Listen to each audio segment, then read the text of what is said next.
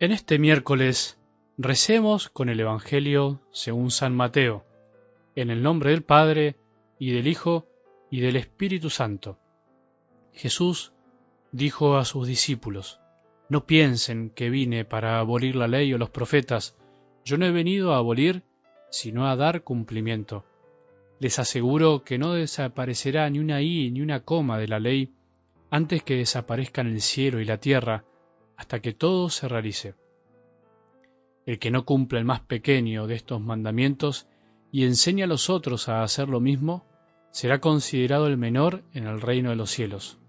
En cambio, el que los cumpla y enseñe, será considerado grande en el reino de los cielos. Palabra del Señor.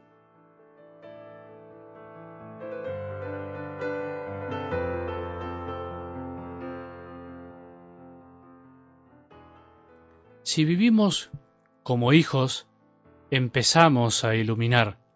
Si vivimos como hijos, empezamos a sazonar, a salar todo lo que va tocando nuestras vidas, nuestro corazón, con nuestra presencia.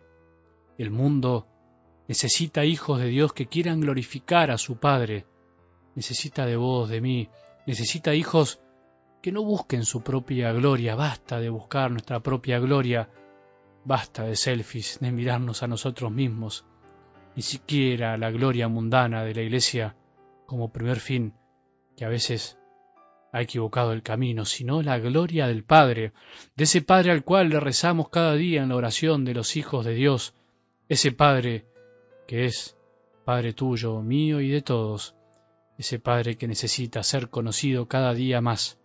¿Qué hijo que ama a su Padre no desea que su Padre sea amado, conocido. ¿Qué hijo se avergüenza de un padre que es bueno siempre con todos? Esta semana, recordad, empezamos el sermón de la montaña con esta idea, con esta exhortación de Jesús a que definitivamente seamos lo que ya somos, aunque parezca redundante.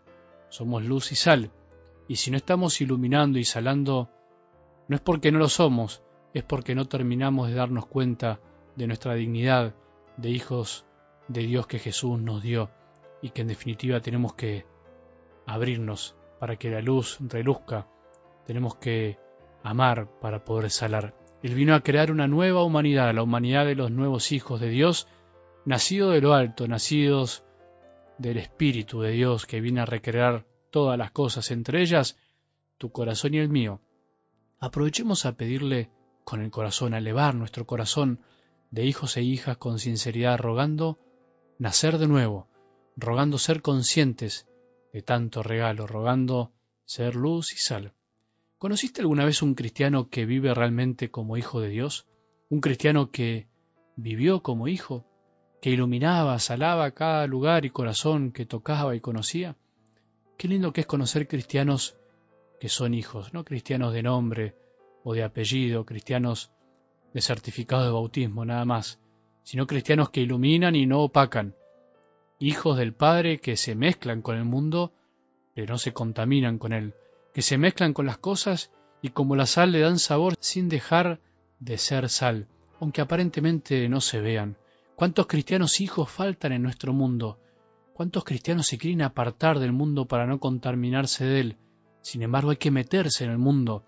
¿Cuántos cristianos que glorifiquen a Dios Padre hacen falta en nuestras parroquias, en nuestras familias, en nuestros grupos de oración, en nuestros movimientos, en cada rincón de este planeta lleno de tinieblas, insípido de tanto olvido del Padre.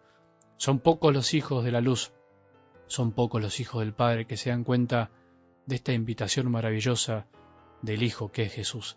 Pensemos qué clase de cristianos somos, hijos conscientes y maduros o adolescentes que se creen totalmente independientes de su amor.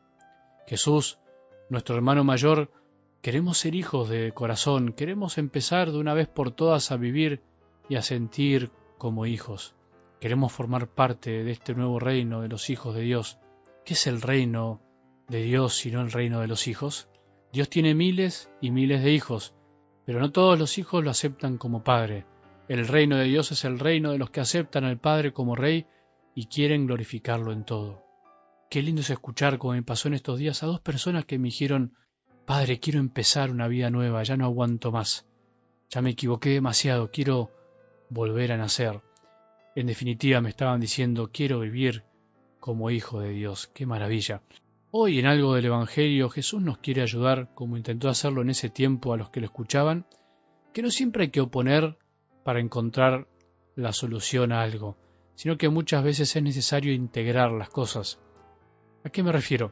Al enseñar algo nuevo, en este caso la nueva ley, la ley de la gracia, nuestra mente y corazón pueden automáticamente intentar desechar lo antiguo, la antigua ley, como queriendo encontrar una solución nueva a la imposibilidad de haber podido vivirla y cumplirla. Sin embargo, Jesús es claro, no piensen que vine para abolir la ley o los profetas. Yo no he venido a abolir. No piensen que por decir algo nuevo o decirlo de otro modo, quiero desechar lo anterior como si fuera que no sirve, sino todo lo contrario, quiero ayudarlos a comprenderla para que puedan vivirla. Todos corremos ese riesgo. La Iglesia también lo corrió muchas veces, tirar lo viejo para traer algo nuevo, por el solo hecho de que lo nuevo parece mejor. Sin embargo, el esfuerzo debe ponerse en cómo vivir lo viejo con corazón nuevo, con mirada distinta. Jesús de algún modo en este pasaje explica qué relación hay entre este nuevo modo de vivir de los hijos de Dios y el modo de vida anterior bajo la ley del Antiguo Testamento. ¿Cómo es? ¿Este nuevo modo anula el anterior? ¿Este nuevo modo excluye lo antiguo? No, al contrario, lo incluye. Este nuevo modo llevará a la plenitud del anterior si aprende a asumir lo antiguo.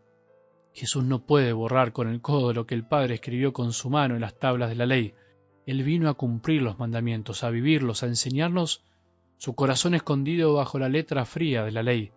Pero además hay algo mucho más grande. Vino a hacernos capaces de cumplirlos, de vivirlos. Vino a darnos la fuerza y la gracia para cumplirlos. Esa es la novedad. Vino a enseñarnos a cumplir los mandamientos, pero no solo por el hecho de cumplirlos, sino a vivirlos como hijos del Padre, con corazón de hijos. Cumplirlos por el amor, con amor y desde el amor. Eso nos hará grandes. Eso nos hace grandes, justamente lo pequeño e imperceptible como la sal. ¿Qué nos hace grandes? El ser hijos, aunque nadie lo sepa, y el enseñar a ser hijos de Dios a los demás. Jesús invierte todo, da vuelta todo para que aprendamos a ser hijos en lo sencillo y desconocido por los demás. ¿Qué nos hace cada día más plenos y felices en lo que hacemos? ¿Glorificar a nuestro Padre del cielo haciendo su voluntad? ¿O complacernos a nosotros mismos y a los demás cumpliendo las cosas con frialdad? Que tengamos un buen día y que la bendición de Dios, que es Padre misericordioso, Hijo y Espíritu Santo, descienda sobre nuestros corazones y permanezca para siempre.